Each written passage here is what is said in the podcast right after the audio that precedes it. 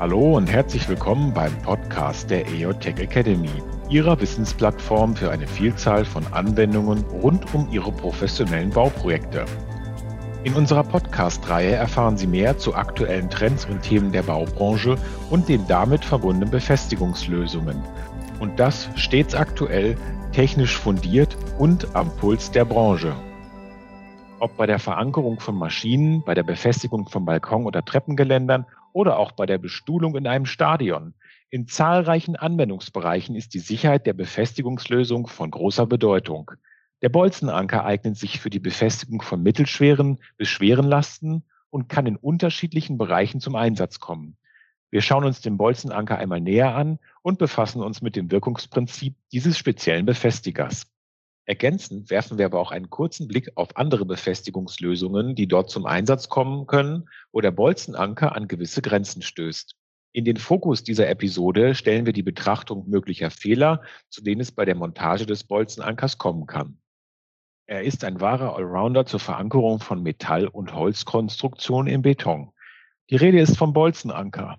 Welche Eigenschaften zeichnen ihn aus?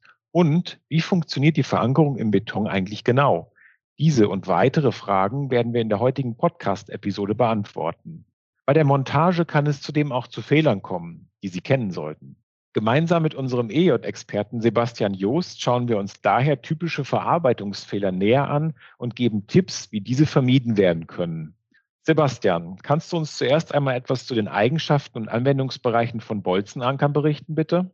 Ja, sehr gern. Das Besondere bei den Bolzenankern ist, dass sie vielseitige Einsatzmöglichkeiten aufweisen und ein großer Umfang an Klemmdicken und Werkstoffen zur Verfügung steht.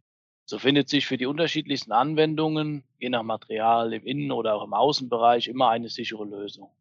Bolzenanker erfüllen zudem hohe Anforderungen in Bezug auf die Tragfähigkeit und Sicherheit der Befestigung. Je nach Zulassung eignen sie sich hervorragend zur Verankerung in gerissenem oder auch ungerissenem Beton.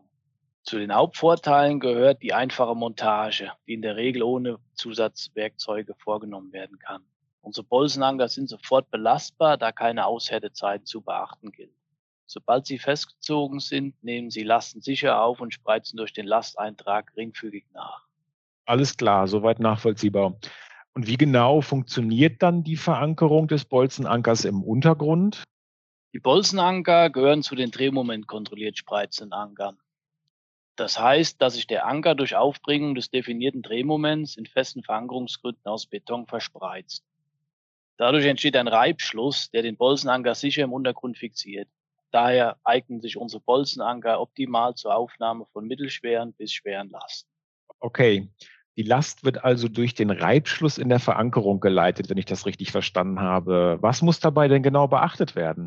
Durch den Reibschluss und den damit verbundenen hohen Spreizdruck, der den Anker sicher im Boden fixiert, stößt der Bolzenanker als Befestigungsmittel bei manchen Anwendungsfällen auch an seine Grenzen. Das ist zum Beispiel der Fall, wenn die Befestigungspunkte im Randbereich von Betonflächen liegen. Somit kommen wir auch zum ersten typischen Montagefehler von Bolzenankern.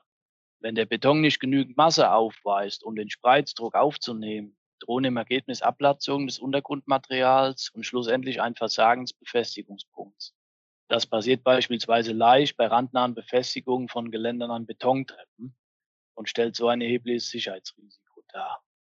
Alles klar. Man sollte also darauf achten, die vorgeschriebenen Randabstände einzuhalten, um diesen Fehler zu vermeiden. Soweit richtig?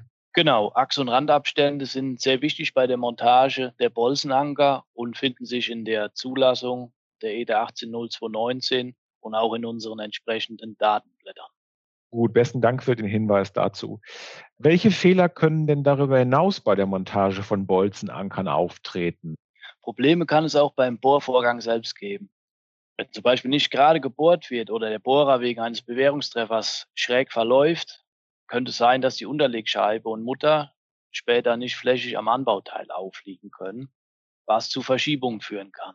Außerdem führen verschlissene Bohrer dazu, dass der Bohrlochdurchmesser zu klein ist und sich die Bolzenanker nur mit starken Schlägen eintreiben lassen. Dadurch kann die Mutter oder auch das Gewinde deformiert werden und das Anziehen wird sehr erschwert. Vielen Dank für die Erklärung.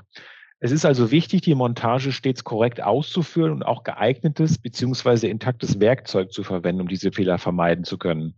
Gibt es noch weitere Fehlerquellen in diesem Zusammenhang? Ja, bei der Bohrlocherstellung muss auch einiges beachtet werden.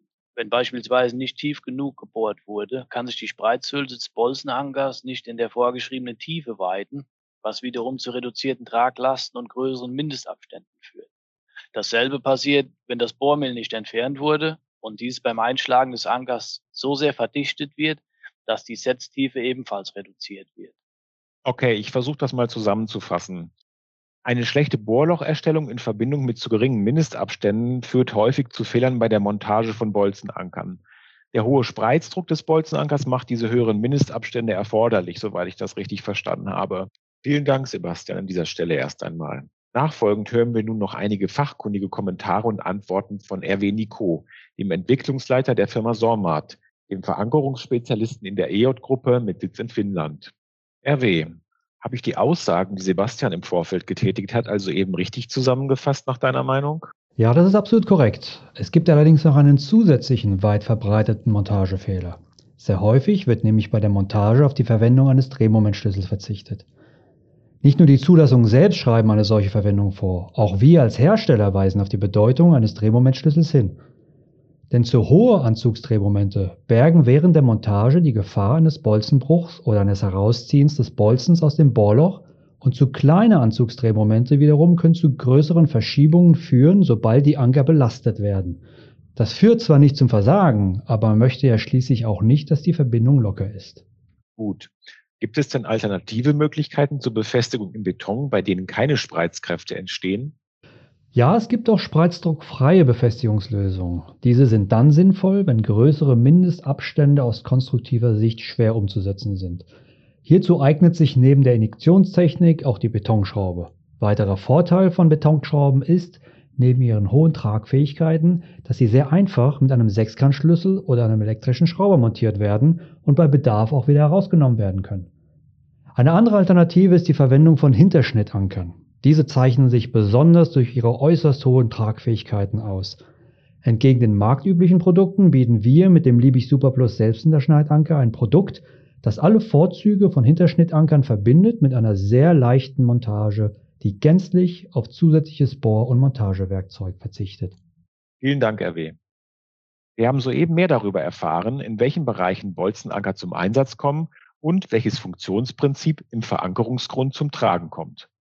Zudem haben wir verschiedene Verarbeitungsfehler bei der Montage von Bolzenankern näher betrachtet und erklärt, wie diese in der Praxis vermieden werden können. Außerdem haben wir einiges zu anderen Produkten, die im Zuge der Verankerungstechnik von Bedeutung sind, erfahren darunter Betonschrauben und Hinterschnittanker. Vielen Dank an dieser Stelle erneut an Sebastian Joost und RW Nico für die fachkundigen Erklärungen und Ausführungen zu diesen Themen. In Ihrer täglichen Arbeit können Sie sicherlich und hoffentlich unsere Tipps gut umsetzen. Dabei wünschen wir Ihnen natürlich auch an dieser Stelle erneut viel Erfolg. In unserem Gespräch ist deutlich geworden, welche Anforderungen bei der Montage von Bolzenankern zu berücksichtigen sind. Werden diese beachtet, können mit dem Bolzenanker in verschiedensten Anwendungsbereichen Lasten sicher befestigt werden. Auf der Website der EJTech Academy unter www.ej.de/ta finden Sie auch einen ausführlichen Schwerlastankerratgeber mit weiteren Informationen und Themen im Bereich der Befestigungs- und Verankerungstechnik.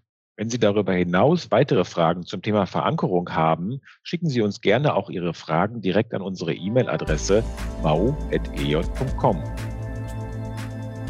Wenn Sie mehr zur EJTech Academy erfahren möchten, besuchen Sie uns auch im Internet unter www.ej.de/ta. Hier finden Sie auch Termine für unsere Online-Seminare und weitere wissenswerte Themen. Vielen Dank fürs Zuhören und bis zur nächsten Folge.